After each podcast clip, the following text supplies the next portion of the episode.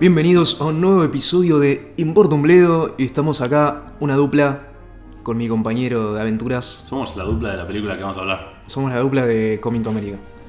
Yo soy arroba levalcine. Y yo soy arroba TupacZL. Nos pueden encontrar a ambos ahí hablando en Importa un Bledo y en nuestras propias redes sociales también. Este día en particular, que estamos, que es bastante nublado y, y hace frío. Hace frío, vos estuviste Estoy afuera. de casa. sí. Ale está acá en pantufla, Sí, yo como siempre. abrigadito. Esta es mi forma de grabar podcast. Claro, Verdadera. porque si no, no se desenvuelve. Si no estoy en pantuflas, sin pijama. Claro. Bueno, vamos a hablar de Coming to America en este podcast espectacular dedicado a Eddie Murphy, a la carrera de Eddie Murphy.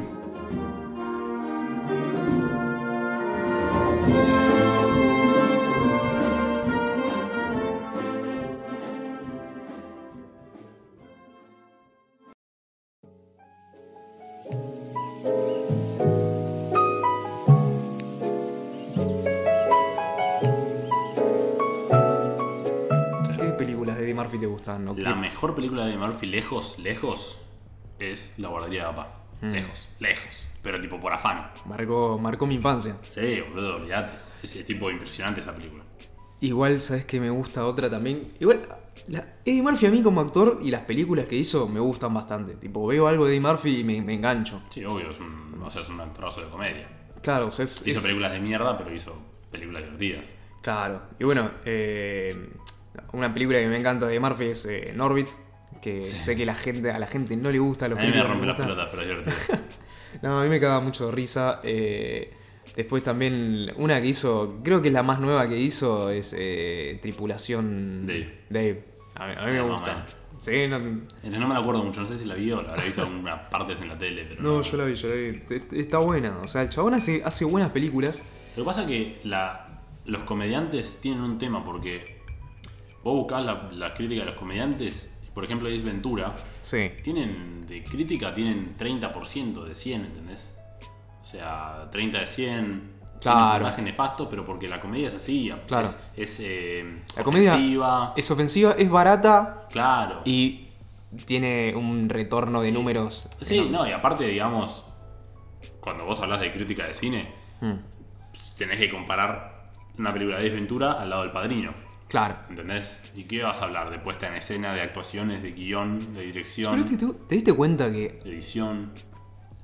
¿Te diste cuenta que no hay películas, o sea, de comedia hoy en día a como se solían hacer? No, lo- lo- el humor de los 80 y 90 murió hace mucho. O sea, eh, claro, era tomar una, una idea pelotuda, llevarla al extremo y poner a un comediante haciendo un papel más o menos. Sí, lo que pasa es que también era todo muy, como decíamos, muy ofensivo en su momento. Si vos ves Mm. películas como Coming to America, películas como Ace Ventura, Ventura es súper ofensiva. ¿Sí? Ah, ¿Te Pensá, pensá en todo el, el villano es tipo un travesti. Claro. Un transgénero, no sé en realidad, no, Sí, no soy, no soy muy educado en este tema, así que. Pero Ay, tipo, boludo. que lo humilla, ¿entendés? Sí, sí, y, sí. y el tipo ni siquiera se hizo operación y se puso tipo el, los huevos, se Los puso huevos para atrás, sí. En el culo, ¿entendés? Sí, lo, y lo baja, lo cosa, baja, nada. Y después la mina le paga eh, con sexo oral, ¿entendés? Eh, Claro. Como que es- es Claro. así. Sí, sí, sí, como que las cosas se aceptaban y listo, no, no había. Claro. En realidad, ¿sabes qué? Sí, investigando esta peli después Coming to América y viendo entrevistas y cosas, sí había. Había, había mucho, mucho revuelo, mucha crítica social. eh, de hecho, ahora lo voy a no mencionar, pero Eddie Murphy termina haciendo Coming to America por la crítica que le hacían a él de que él hace películas para blancos. Sí. eh, y él en una. O sea, es un negro rodeado de blancos Mm. y él es más rápido y más, eh, más veloz que todos. Vos no sé si. eh, te escuchaste, vos no estabas, pero el segundo podcast que hicimos de cine mexicano Sí. con ese, de, Muy fights. de Movie Fights, eh, hablamos de Cantinflas. Y el Mm. cine de Cantinflas es un pobre entre mucha gente, entre gente adinerada y él es más rápido, es más pillo, es eh, habla zanateando. Y Eddie Murphy es lo mismo, pero él blancos. siendo negro lleno de blancos. Ahora vamos a hablar un poco de historia. Claro. Principalmente para pasemos a hablar de, de, de, de Coming to America. Sí. Una película que salió en el 88, 89, Sí. no sé el año exacto porque, tipo, te fijas en una página, dice una cosa. Lo que pasa es que unas películas se estrenan en un festival Claro. o en una ciudad natal y después generalmente Google toma el estreno eh, en Estados Unidos, Claro, exactamente. eh, en los cines, y por ahí tarda un año en estrenar una película, por ahí tarda más.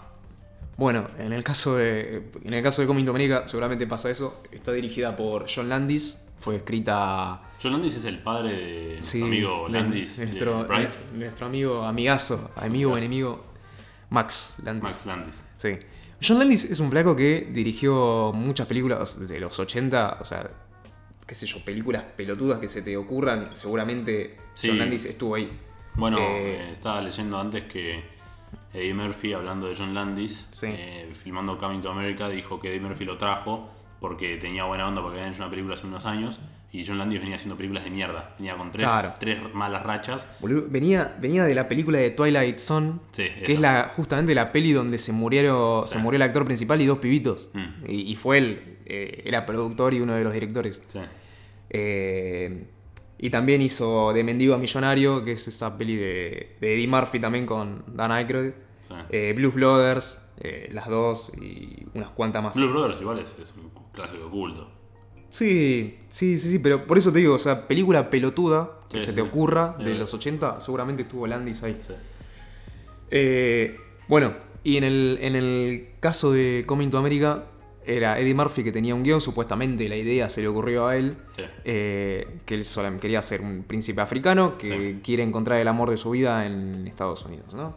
Eh, ¿Qué pasa entonces en la película? Empieza toda la escena de... El principio de la película es África, es Sí. el país este...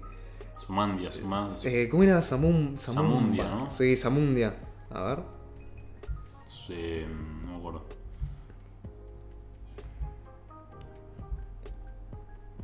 Samunda. Samunda. Zamunda.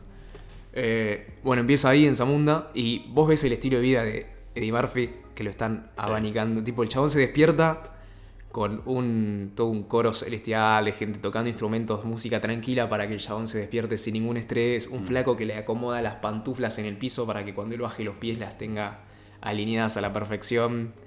Eh, su mejor amigo es supuestamente también su entrenador personal o su sirviente, no se entiende bien qué carajo es. Sí. Eh, también tiene gente que lo baña, gente que le ata los cordones, gente que le limpia el culo. Sí, sí, Eh, los limpiadores. Sí. Bueno, y acá la, la primera escena fuerte para la época en la que estamos viendo es la escena del baño donde el chabón está tranquilo y lo están, eh, lo están enjabonando dos minas Sí, en tetas. sí, sí. Y. O sea, ya de entrada ves esa imagen, vos hoy en día decís. No sé, ¿qué, qué- qué- qué- qué quisieron hacer con esa escena? Más que un gag cómico, o sea, más que un gag visual y cómico. Sí. Porque realmente detrás de todo esto, detrás de todo este festival de. de- de- ¿Cómo se dice? De, de lujuria. Sí, de banalidades y lujuria de, de la vida de un rey. Sí. No hay absolutamente nada más. O sea, no, la película no se pone a investigar más. O sea, qué carajo pasa en el país, ponele. Claro. O no sé, no te dicen si el rey este de, Sam- de, de Samundia era. Samunda era un dictador o no sé qué. era. O medio que lo inferís. Pero es un Sí, chiste sí. que la película no. No se mete. Claro, no se mete. Porque aparte, bueno, toda la trama empieza a girar en torno a que este pibe, eh, Eddie Murphy, cumple 21 años, eh, el príncipe Akim, y el padre ya le tiene, a los 21 años, es la tradición de que ella tiene que tener, casarse. Sí. Casarse arregladamente. Claro, casarse arregladamente. Le presentan ahí a una, a una chica Mm. que fue preparada toda su vida para casarse con esta persona. Tipo, nació ya con el objetivo de que ella se iba a casar con el chabón. Entonces, toda su vida ella entrenó para saber los gustos y preferencias. Para servirlo. Claro. Y es la tradición, tipo, la madre de él, de, de Akim, cuenta que ella también hizo lo mismo con el, con, con el padre. James Earl Jones. Claro, el padre encima es James Earl Jones, que lo pueden. que la voz de él es más reconocida que su cara. Sí. Eh, es el. el- Darth el- Vader. es Darth Vader y Mufasa. No puedo parar de hablar de Star Wars, boludo. No tengo una conversación en la que no pueda hablar de Star Wars. Estábamos viendo qué ideas íbamos a tener para el podcast de hoy y en un momento se barajó la de hablar de villanos y Ale quería a toda costa hablar de cómo cambió Darth Vader el papel de El villano. papel del en el villano. Sí, obvio, Darth Vader es el número uno del mundo, boludo. Y antes también había tenido una charla y también dije tiene que ser Star Wars. Sí, sí, Como- sí. es como Todo que lo pasaba siempre- Star Wars. Todo que ser Star Wars. Bueno, volviendo, retomando Coming to America. El chabón rechaza esta mina, dice que no, que no quiere estar con una persona que, que solamente sea un- que le diga que sí en todo, que sola, o sea, una persona sin personalidad, porque básicamente la piba no había desarrollado personalidad por su Básicamente parte. iba a tener tipo lo mejor una esclava. Claro, exactamente. Eh, y es como que está el chiste ahí en este, toda esta escena de recurrente de. Pero es todo lo que un hombre quiere. Sí. ¿Viste? Él- se lo dice el amigo, se lo dice el padre. Eh, la cuestión es que Akim, siendo de buen corazón, dice: No, yo me voy a encontrar una reina. Entonces le dice al padre que se quiere recorrer el mundo. Sí. Y el padre le dice: Bueno, dale, pospongamos tu matrimonio 40 días. Vos mientras podés ir a recorrer el mundo eh, para tener tu festín erótico. El padre pensaba que el chabón quería Irse vivir el mundo, claro, irse de joda. Eh, se lleva al amigo, a Arsenio Hall. Sí, a Wesley Snipes. Claro, es un Wesley Snipes trucho el chabón. Mal. Wesley Snipes. A Wesley Snipes en descuento. Mal. Es igual aparte, Es ¿viste? igual. Es igual. Tipo, literalmente recién te acabo de decir Wesley Snipes y me dijiste, no, no es Wesley Snipes. Bueno, y el resto de la película es bastante tranqui, ¿no? Van pasando un par de, de gags Sí. comédicos. El chabón encuentra el amor y después. eh, Y después no, no, no, no, sin spoilers, así la ven. bueno, el chabón encuentra el amor. Está en Netflix esta película, no sí, dijimos. sí.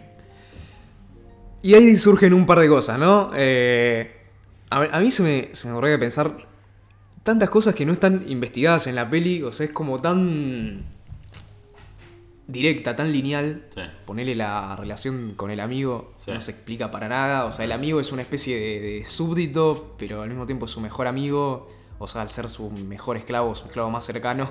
Es su Robin. Claro, no, pero aparte hay, hay escenas donde eh, ponele Eddie Murphy lo jode a él, tipo le tira un chiste y el flaco le iba a responder y se retiene, como Claro. diciendo es, No un, puedo. es un príncipe. Ya no hay ¿sí? confianza. Claro, o sea, es muy, muy raro, es muy unilateral la relación del chabón. Claro. Sin embargo, el flaco le, le aconseja, le puede decir un montón de cosas, pero tampoco es para, Bueno, sigue siendo un príncipe, ¿no? Claro. Eh, y bueno, nada. ¿Qué tiene de trasfondo esta película? Hay un paralelaje. A mí me encanta cuando pasa esto. Pasó en Rocky, ponele en, en el episodio de Rocky que lo volvimos a mencionar, el paralelaje entre Stallone y Rocky en su vida. Y pasa acá también entre Eddie Murphy y Coming to America. Sí. Eh, Eddie Murphy en este momento, pongámonos en perspectiva, los 80, el chabón era el rey indiscutido De la comedia. de la comedia y la taquilla en Estados Unidos. Tipo, era el chabón que literalmente salvó a la Paramount del olvido. Claro. O sea, el flaco, él solo levantó entre todas las pelis que hizo en los 80, 600 millones de dólares. O más, tal vez. Entre merchandising y cosas así. ¿Tanto? Sí. A ver. Porque tenía eh, De Mendigo a Millonario. Sí. Eh, la policía en Beverly Hills Beverly 1 y Hills, 2. sí. Y después esta. Ah, la de este pibe, la que es millonario y. La que es Trading Places. Sí, No me acuerdo el nombre. claro, esa, que esa también la dirigió John Landis. Ah, claro. Y bueno, y esta Coming to America, que es Sí, supuestamente. aparte hacía Saturday Night Live. O sea, era. Claro, bueno. Lo que tiene la carrera de Eddie Murphy es que siempre estuvo anexado a Saturday, a Saturday Night Live en lo- los gags comédicos que como hacía. mu- muchos de los comediantes de Hollywood. Sí, que salen de ahí. Sí. Bueno, y el, el lo grosso de, de, de Eddie Murphy era que podía hacer personajes. Eh, o sea, esto de disfrazarse que lo tuvo a lo largo de toda, Sí, su, toda su carrera. Sí, es- sale también de Saturday, de Saturday Night. Sí. Night Live. Porque es el único. Imagínate en ese momento de haber sido el único actor negro contratado por blancos.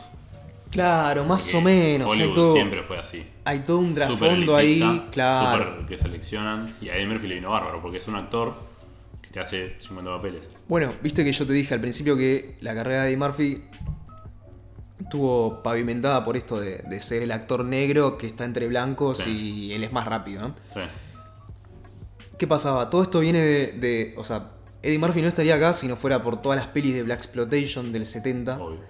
Eh, el Black Exploitation fue un movimiento de negros que empezaron a hacer cine, pero eh, resaltando lo, entre comillas, lo peor, ponele, de la raza negra, pero al mismo tiempo lo mejor. Lo que pasa es que, que antes en Hollywood el negro era siempre el, el compañero, era el sidekick. Claro. Robin, era el que.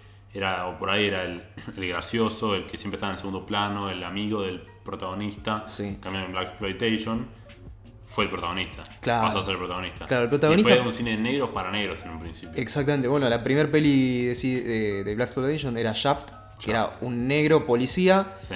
pero que el chabón tipo se, se movía todas las las sabía minas, se las sabía todas, era medio, o sea, él hablaba, sus amigos también eran criminales, ponele, eh, onda, amigos de barrio de él, cosas así, pero él Sí, era sí. policía y Sí, obvio.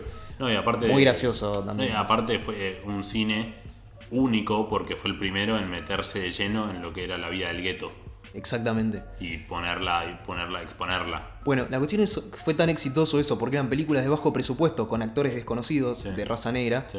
eh, empezó a tomar tracción, tipo, primero eran estudios muy chicos los que hacían Sí, esta peli, pero se exhibían y todo el mundo iba a verlas. Era muy groso, era, Es que en era realidad muy estaba- under también, Claro. pero tipo Paramount no se metía con eso, eh, Es que en realidad Warner Bros. tampoco. En principio era cine negros para negros, pero después rompió todas las barreras de, Claro. de étnicas. Claro, Y los blancos empezaron a cagarse de risa con esto. Claro. Porque aparte lo- los personajes son muy exagerados. sí, sí, son, son recontra. tipo- son muy graciosos hasta de hecho. Es tipo ridículo. Claro, los negros aparte viste tienen una manera de hablar y todo, y, y los blancos, que no son, yo me incluyo, nos reímos de cualquier pelotudez. Sí. O sea, es como que nos causa gracia todo, ¿entendés? sí, sí, sí. Entonces fue un éxito total. Bueno, retomando, o sea, el, eh, el cine negro, esto, imagínate, principio de los 70, ¿no? Explota, es un boom, las, las empresas grandes, los grandes estudios empiezan a ver el potencial que hay acá en emplear a los negros, empiezan a hacer ellos también películas de negro Sí. y muchísimas más, tipo, a montones se estrenaban Sí, en un sí, año. Era como que en un momento de los 70 era el Black Exploitation, películas de negros, era... Eh, Bueno, eh, Spike Lee empezó así. eh, justamente, sí. No sé si igual en los 90 por ahí. No sé cuándo. No, la primera película. Esa de Do the Right Thing creo en el 80. 80 y algo, ¿no? Sí. Bueno, Este, convengamos al Bueno, principio. o sea, Black Exploitation fue un movimiento que tal vez neces- era necesario que pase para que después venga la gente como Spike Lee o, o Eddie Murphy después también a, a- Mm. Sí, a meterse en el Sí, molde. convengamos, en los inicios de Hollywood no se contrataban actores negros, sino que se contrataban actores blancos y los pintaban de negros. Claro. Estamos hablando exacto. de 19 1900 a 1930, 20, 30. Y Exacto. te diría que. Exactamente.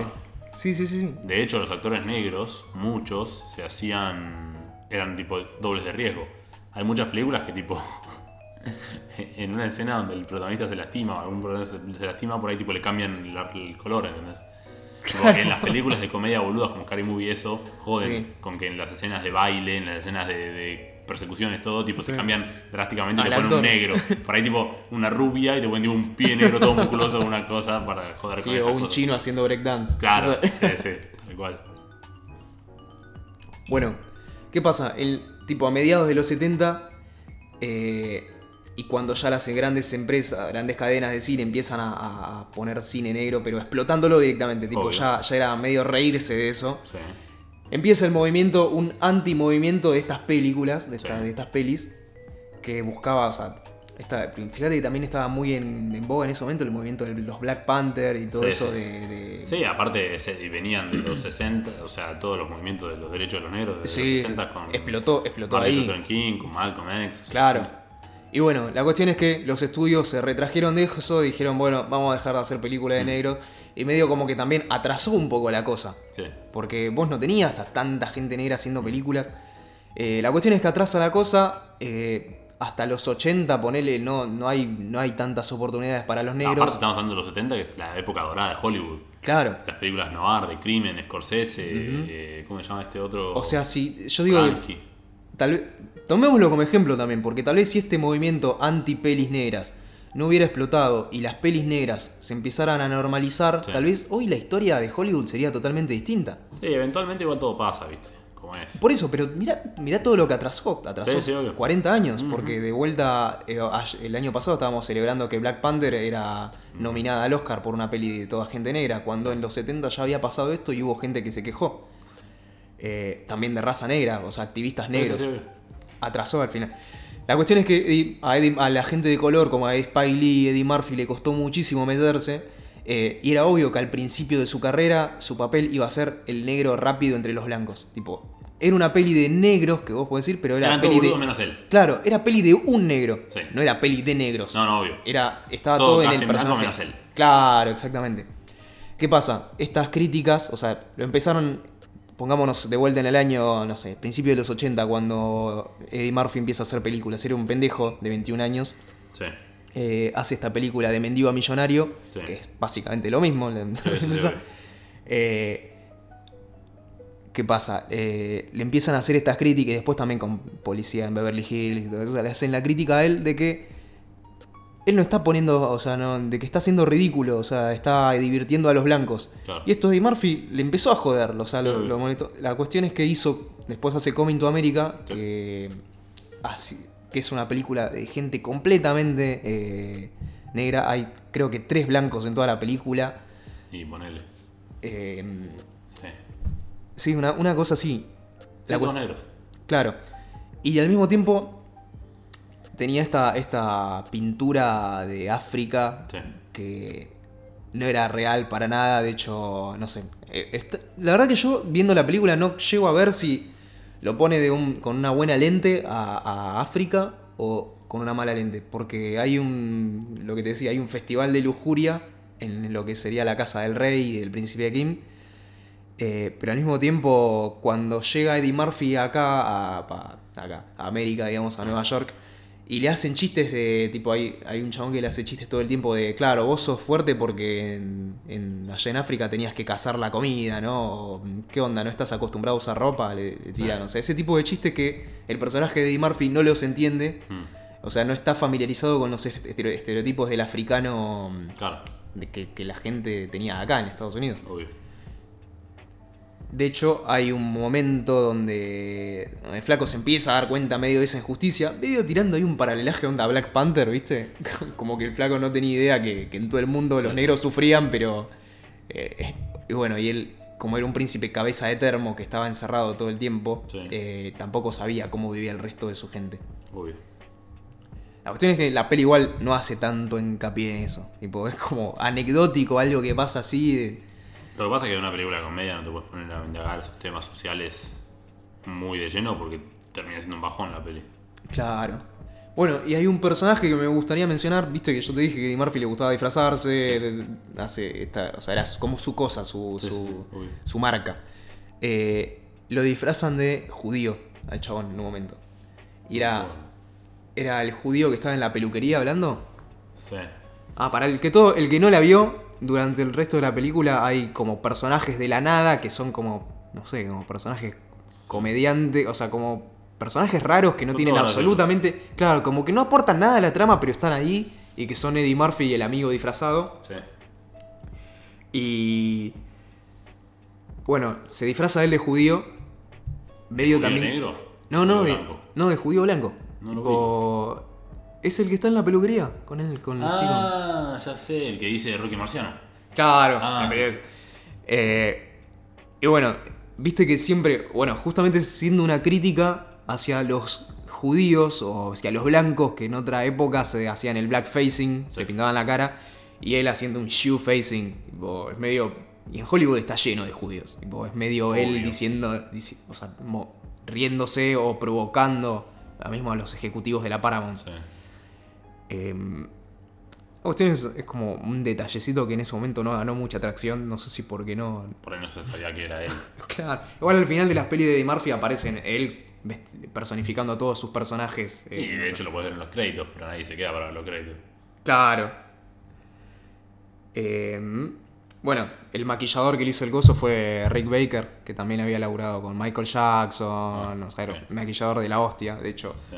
Te cuesta incluso pensar que era Eddie Murphy. Ves el maquillaje está muy bien hecho. Sí, sí, sí, sí. Sí, no lo reconoces, lo reconoces cuando sonríe, que tiene esa sonrisa enorme, Hmm. dientes súper blancos, Claro. boca gigante. Era el paralelaje, ¿no? Que hay acá. Entre. Estaba leyendo. Cuando, antes de venir acá, estaba leyendo una entrevista en la Rolling Stone de un flaco que estuvo con Eddie Murphy durante varios días. O sea, es el estilo de reportaje de la Rolling Stone, es Sí. meterse con los que entrevistan Sí, sí. al tiempo. Tipo. Es el reportero que está siguiendo a Eddie Murphy durante no sé cuánto tiempo, no lo especifica en la nota, pero va contando cómo es la vida de Eddie Murphy, que está siempre rodeado de gente, que le acomodan todo, Mm. que en un momento hubo un terremoto, Eddie Murphy estaba durmiendo, no se dio cuenta del terremoto y cuando aparece es como que todos están ahí atentos a ver qué le pasó a Eddie Murphy. Mm. O sea, era como el chico dorado dentro de la Paramount, no lo podía, era intocable. Sí. Y este este paralelaje que se hace entre esa vida de Eddie Murphy que llevaba en ese momento, porque Eddie Murphy era el rey, el rey indiscutido, el que más guita llevaba del cine, y el príncipe Akim, que es eh, un chabón que es totalmente cabeza de termo, encerrado, encerrado en su reino, volviendo a Nueva York Sí. y que a, a- a revivir cosas de, de- de su pasado, ¿no? Va, perdón, de su pasado no, como a reencontrarse con otro estilo de vida de que también Sí, viven los negros. él pasa de la realeza a vivir indigentemente casi. Sin un. De hecho, en un momento de la película le regala toda la guita que tiene, millonada de guita, a dos, a dos vagabundos. Claro. Este, para vivir la vida de persona normal. Bueno, y justamente en medio es lo que estaba pasando con Eddie Murphy, que el chabón ya estaba. Él creo que en esta entrevista lo dice, que llega un punto donde tenés tanta guita que vas perdiendo conexión con, con lo que fuiste, pero supuestamente él dice que ahí están sus amigos para decirle, sin darse cuenta, tal vez, que los amigos y la gente que se rodeaba con él eran gente que a todo le decía que sí. Tipo, Eran interesados. claro, o sea, justamente como vivía el príncipe Akim antes de irse a Nueva York. Sí. Tipo, era gente que le acomodaba, literalmente eh, tenía gente que le sostenía el, saco, otra persona que le sostenía la billetera. eh, este- el chabón tenía su mini auto Rolls Royce para manejarse en el estudio. Después dicen que también mucha, gran cantidad del presupuesto de las películas de Eddie Murphy se la gastaba él en pelotudeces, tipo Claro. que iba al McDonald's y gastaba en una sola, en un desayuno mil dólares porque le daba de comer a un montón de gente. Eh, o sea, él, estaba viviendo esa vida de rey. Él tenía 28 años aparte acá, era muy pendejo. Y estaba recontra subido arriba del pony. De hecho, recién lo estuviste mencionando, la pelea que él había tenido con John Landis en el set de, de Coming to America. Que, como bien contaste, era Eddie Murphy que, que lo trajo a John Landis porque John Landis venía de una racha de mierda de películas del orto. Y tenía también esta Twilight Zone, que era el- donde murieron tres personas. Sí. Eh, y él, Eddie Murphy, le quería, lo contrató a él especialmente porque le quería dar laburo al chabón. Sí, él, sí. él dice, yo podría haber dirigido la película yo. Pero. No, lo que pasa es que también eh, dice que John Landis lo trató como un, como un pendejo. Claro. O sea, la, la película que habían hecho al principio, él era un niño. y hace Landis cinco lo- años, claro. Lo movía por todos lados, pero ahora como que parecía que también. Y John Landis se había olvidado que él lo trajo con favor. Sí. Y que si no fuera por esta película le estaría yendo como el orto. Y dijo, de hecho ahora me encantaría que le esté yendo como el orto. Claro, o sea, le O fue. sea, digo, mala onda. Mal. sí. Y ahora De se hecho, van a volver a juntar. Van a dirigir de vuelta. Van a ser, no sé si la nueva de Rush Hour o la nueva de Beverly Hills Cop. Mira. Una de, una de las dos Sí. franquicias va a sacar una Claro. nueva. Bueno, este podcast no es casualidad que estamos viviendo una. re- ¿Cómo se dice? Un Revival. Revival de la carrera de Eddie Murphy en este momento. De porque todos. están sacando un Coming to Rambo America 2. 5, Terminator nueva, Sí. Coming to America 2. Están sacando, están, re- están reviviendo franquicias viejas a cagar. ¿Vos sabés por qué Eddie Murphy tuvo que desaparecer un tiempo? No, ¿sabes que no? por sus comentarios con respecto a, a Bill Cosby, como que él lo apoyó mucho a Bill Cosby cuando salió, dijo que todas las mujeres eran interes- unas interesadas. De hecho, viendo esta misma entrevista de la Rolling Stone, el flaco es bastante mm, misógino. Tipo, Eddie Murphy. Eddie Murphy, sí, dice que cuando estaba viajando por el set de, de- de la Paramount, eh, en su Rolls Royce, le iba tocando la bocina a cuanta mina viera, con los amigos se reían. Bueno, bueno, eh, igual eso, por ejemplo. el si chabón ves- tiene, tiene, tiene una, una denuncia, de hecho, en, en otra peli que él había dirigido de una actriz que le, le estaba pidiendo 70 millones de dólares porque dijo que le había abusado sexualmente de ella. Y Igual, él este, si vos ves eh, la película, y la película del momento, en realidad las películas del momento, esas cosas son na- naturalizadas y de hecho son gags. Que el tipo va y se caga de risa de las minas, y de hecho lo ves en la escena que vimos recién del bar, Sí. que todas las minas son tipo, ay, ahí yo solamente salgo con un pibe que tiene un BMW. Claro. Otra mina que dice, yo quiero ser actriz y cantante y después quiero hacer tal cosa, después quiero hacer otra cosa. Después otra que, no sé, o sea, es como todo. Claro, claro. Y para rematar la frutilla del postre es el amigo personificando a una mujer que dice me los voy a comer a los dos. Sí, sí. una mujer, igual no sé si era una mujer eso. Me parece que el personaje era un. Claro, un travesti. Sí, un drag queen. Claro. Pero Bueno. bueno, sí, todo así, ¿entendés? Claro, o sea, como que no había tanto para... para... Era, Igual- era la época también. Era la época, por eso te digo, o sea. por eso decíamos que el humor de los 80 y los 90 ya no existe porque no se puede hacer. Claro. O sea, te, te, te fajan. Y Eddie Murphy encima también es muy reconocido, o sea, una característica de él como persona es que el chabón frecuentaba todos los clubs de strippers habidos y por haber. Claro. Eh, de hecho, él desaparece también en el. al- más o menos en la época de Tripulación Dave, un poco antes, él había ya hecho una desaparición Sí. porque lo habían encontrado en la ruta eh, queriendo levantarse a un, a un travesti. Eh, y el travesti después dijo que no le. O sea, como que Eddie Murphy pretendía que el travesti se suba al auto gratis. Ah. Y el travesti salió diciendo que esto justamente, que él quería. Igual andás a ver si estaba puesto o no de Murphy. Claro. Bueno, la cuestión es que esa, toda esa publicidad hizo. La, típica de los famosos que cuando pasa algo se retiran un par de años, vuelven. Sí. Hizo una película para niños que era Tripulación Dave. Sí. Eh, La gran Mel Gibson. claro, volvió, después tuvo este quilombo con, con Bill Cosby, que de hecho a él lo bajaron, viste, que no sé si iba a presentar unos premios, no sé si eran los Emmys o algo así. no, algo iba ese, no, ese fue Kevin No, Hart. sí, pero este, ese del año pasado. Sí. A, a Eddie Murphy le pasó Ah, eh, unos, ponele 4 o 5 años atrás con cuando estaba todo el quilombo de Bill Cosby. Sí. Eh, también era la mentalidad del chabón, imagínate que toda su vida el flaco trató a las minas como mierda. De hecho, en esta misma Pero no sé si, si. No lo conozco, obviamente, ¿no? Pero si vos te pones a pensar, ya no sé si es un hecho de tratarlas a las minas como mierda o tratar a la gente como mierda. Sí. Porque uno está tan subido arriba del pony, con toda la guita que tiene, y como Claro. tenía una persona que le sostenía el saco, una persona que le sostenía la billetera.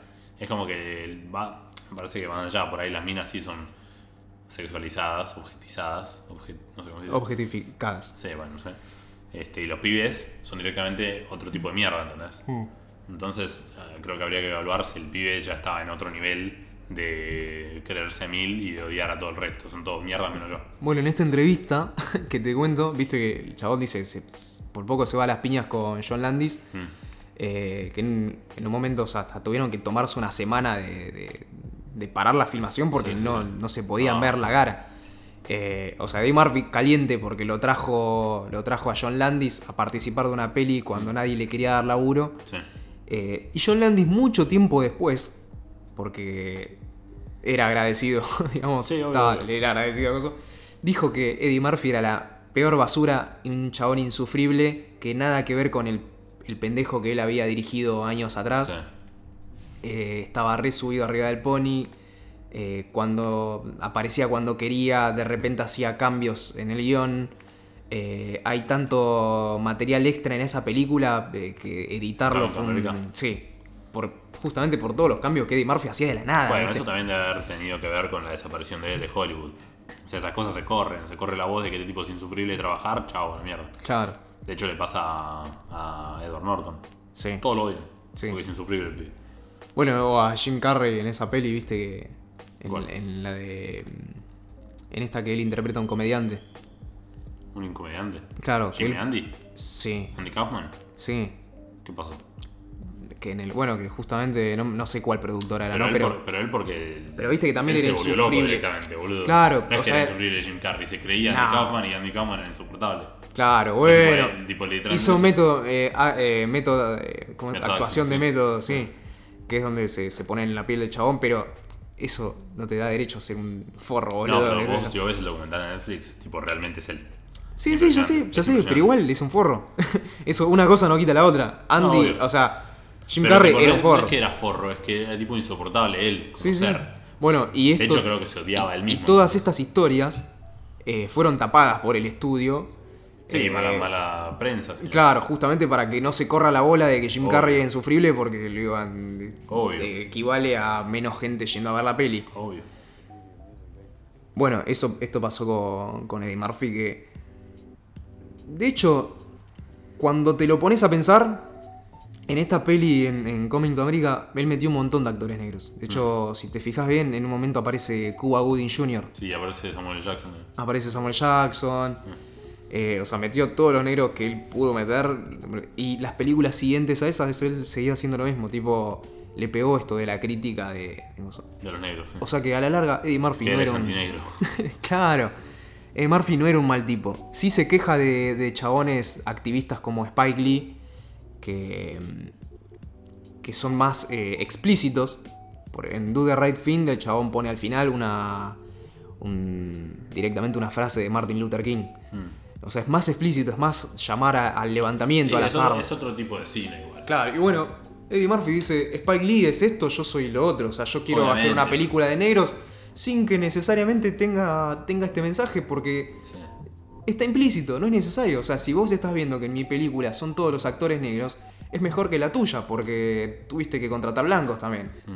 Eh, Sí, igual creo que Eddie Murphy lo que quería era taquilla.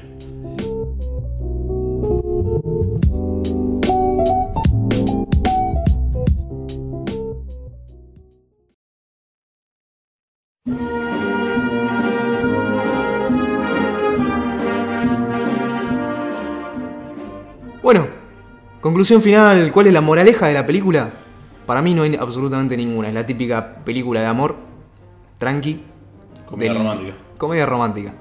Es Eddie Eh. Murphy pasando eso. Eddie Murphy también moviendo el terreno para que se para que se contraten más negros en el cine. de A ver, puede ser que sea una película fácil, en el sentido de que el tipo viene de la realeza, pero él es humilde, él es realista, él es humano y no le gusta vivir esa vida y quiere, y quiere experimentar eh, la vida real, la pobreza, porque en realidad es eso la película. Tipo, Sí, sí. Deja todo y abandona todo y se va a vivir a, a- a Manhattan. Claro. Este, quiere encontrar una mina que Sí, no pero- lo quiera por lo que es, sino por cómo es. Pero fíjate que nunca, él nunca tiene problemas en, en- en esta película con Claro, respecto al dinero. O, O sea, sea, él siempre está arreglado, está re, re, re sano. tipo, a lo que voy a lo que voy es que el tipo o sea la película trata de eso pero el tipo está siempre sonriendo siempre sonriente siempre chupando entonces es como que Y claro, si bien- porque tipo todo lo que quería hacer, el chabón sabía que, que iba a obtener la guita que necesitara para hacerlo. claro pero si bien la película intenta dar un mensaje por lo menos intenta investigar en un área un tema eh, pro- que, que puede llegar a tener profundidad lo hace solamente porque para mí porque queda moralmente correcto pero a Eddie Murphy le chupa un huevo, le chupa un huevo la diferencia entre los, entre los pobres, entre los negros, entre los ricos, Sí, entre los africanos, en todo el pibe quiere hacer reír y le, se le ocurrió Claro. esto, que queda lindo el mensaje porque el pibe después quería la, la mujer que tipo no, Sí. no quería su riqueza, quería entonces... eh, El pibe quería hacer caer de risa, pero te, te das Sí. cuenta por el trasfondo del, sorete que era él. Por eso, convengamos que, vuelvo a repetir lo mismo, Eddie Murphy en este momento era un pendejo del orto de 28 años, subido recontra arriba del pony,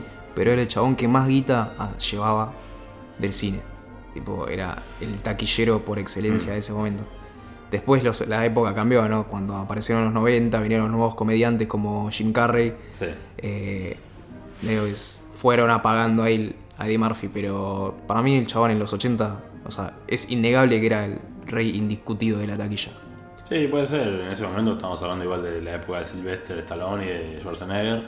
Sí, sí, sí. Eh, Convengamos que hacía 10 veces, hacía 10 veces el presupuesto la película esta. Tipo, la hizo. presupuesto Tequilla. eh, o sea, el presupuesto de la peli era 28 millones, eh, la película sí hizo 290 millones. Ah, vos decís que ganaba. Sí. Ah, ok. Algo, algo notita de color acá es que esta peli tuvo varias controversias y juicios porque un- salieron varios a decir que la idea no era de Eddie Murphy, que en realidad era de ellos. Eh, el caso más conocido, bueno, un, un príncipe post africano diciendo que le robaron la, la vida a él, claro. O sea, Bueno, hicieron una biografía ni. Ni siquiera la intención de, de Claro. esto. Y algo que sí fue prominente fue un chabón que les había vendido un guion en el año 83, o sea, cinco años antes, a la Paramount, un- de un papel, de una película hecha para Eddie Murphy, que se trate de un príncipe africano. Que viene a hacer todo esto. Exactamente. Y la Paramount nunca le dio créditos al flaco. Tipo, le robaron la idea. Eh, al final tuvieron que. O sea, fue un caso muy reconocido, de hecho. eh, al final tuvieron que arreglar los numeritos por afuera para que. para cortar con el juicio, porque hasta la- fue. duró como 20 años más o menos. Recién en el 95 Sí. terminó. Igual, ya, como hablamos una vez en el episodio de, creo que de separar al artista del arte, si el tipo es el damnificado, después se arregla por guita, entonces que cierre el culo, no me importa. Claro. Si al final te vendés, entonces sos un pelotudo. Y era, tal vez, ya vean, eh, imagínate que inicias un juicio. En el 90 pasaron 5 años, ya. Te gana por cansancio. Eh, qué sé yo. Eh, Sí, lo- los abogados de una gran empresa pueden hacer eso, tipo, te patean el juicio 20 millones de años. Y bueno, puede ser. Así que bueno, eso es todo por hoy en este episodio dedicado a la vida y obra de Eddie Murphy. Les voy a preguntar a todos ustedes si bancan el revival de Eddie Murphy, eh, que nos escriban en nuestras redes sociales. ¿Vos, Ale, lo, lo bancás a Eddie Murphy? Me encanta la verdad, pa, pero la verdad es que Eddie Murphy no es un actor que me, me genere nada. Hmm. Me da lo mismo. A mí, a mí- a mí me copa. A Ese, mí me da igual. tiene la cara muy graciosa con los dientes chiquitos. Tiene la cara muy graciosa, pero. Así que bueno, muchas gracias por escuchar. Nos vemos la próxima. Chao. Chao.